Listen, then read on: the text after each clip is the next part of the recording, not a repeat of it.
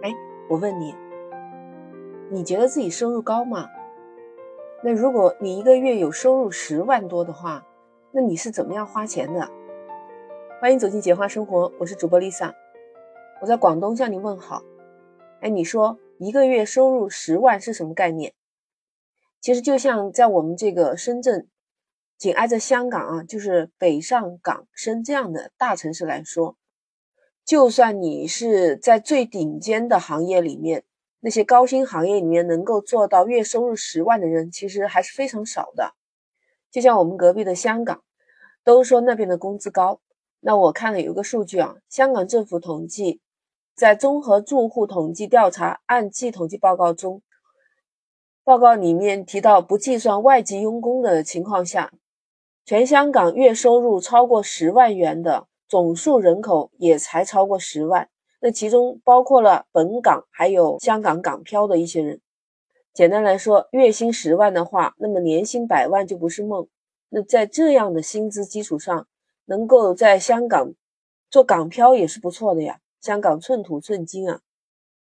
有一位港漂，他曾经月收入过十万，他认为自己爽翻天了，因为他之前可支配的收入是四五万，在那会儿啊。他出去呢就比较谨慎。那自从拿到十万的工资以后，他说他消费起来肆无忌惮了，每周都要去兰桂坊啊，还有各大商厦去消费一下。他说这样才有工作动力嘛。还有去什么饭店，他从来不用考虑价格。买衣服去商场，随便一趟就花掉一万，眼睛眨都不眨一下。他说那样就让自己养成了大手大脚的后遗症。这是在花钱方面，那在赚钱方面呢？他就会比较焦虑。你是不是认为一个月收入有十万的肯定是花不完？为什么要焦虑啊？你知道，因为他是依靠每个月的工资啊，他是属于收入渠道非常单一的那种。比如说失业啦，或者是调岗啦，或者是降薪啊，他的生活水平就会大大降低，这就是他收入单一的后果。不过总的来说，就得好好努力。你说月收入十万之后，你会发现你进入了另外一个世界。虽然比不得那些富豪啊，但对于港漂一族，能够拿到这么高的工资，已经是完成阶级的跃进了。还有一个帅哥，他说：“我是大前年正式跃进为月薪十万的群体当中，但我想说依然有压力。”他说：“虽然想买什么去哪里买随心所欲，但感觉只要是不买房和车。”这两个最大的开支，正常生活基本还是花不完的。那他自己的月收入基本上就是一串数字。后来他想想，与其让他在银行卡里面放着变成数字，那他愿意用来投资。所以，他目前除去了用于期货交易的一些现金以外，他可以自由支配的存款其实并不算多。当然了，这两年因为疫情不怎么好，也不怎么出国旅行，所以还又攒了一些闲置的现金。那他就选择在内地按揭了两套房子和一辆车。不过他还有个特点，他常常会想到以前一个月几千工资的时候是怎么过来的。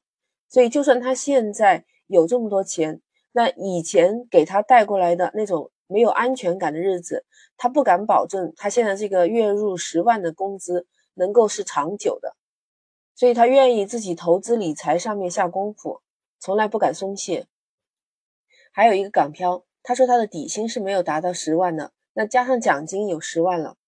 他说是好在香港的这种税费相对来说比较少，留在自己手里的钱相对来说多一点。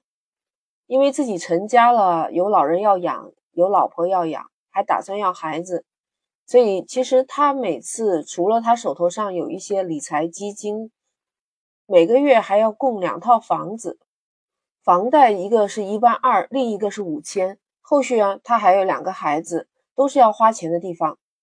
那老婆有时候出去旅游啊什么的，所以他之前想过买车，他想过买六十万左右的奔驰。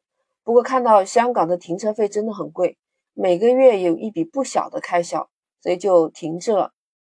最近他的职位呢是在上升，但他看到整个行业在这样的特殊情况的影响下不容乐观，收入不算低。但他自己认为还是屌丝级别的，常年养成的这种习惯很难改变，比如说自己一个人在家就喜欢去吃楼下的猪脚饭呢，就有时候一顿饭平均也就是五六十港币，真的是不算多的。他说他自己就是一个有危机感的人，自己也在想着搞一点什么副业，能够给家里人啊还有孩子带来更好的生活水平。你会觉得十万很多吗？你会天天把自己的钱拿去挥霍吗？那你从香港的这几位港漂也好，精英也好，你能看出来。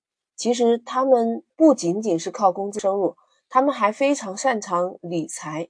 他们的这种观点，我们真的应该学一下。就是他认为，你收入再多，但是只是一个单一的经济来源。那一般收入的增加，人的欲望也是会不断提升的。可能就是大多数人常常觉得，不管赚多少钱都不够花的这一个原因吧。看到他们，我不知道你怎么想呢？反正我是觉得。我有这么十万块钱一个月的话，我一定要好好的积累我的财富，因为你这十万一个月的月收入和那些真正的富豪比起来，还真的有很大差距，对不对？你有什么样的看法，可以在评论区留言。那我们今天就聊到这儿，记得点击订阅关注我的专辑，下期再见。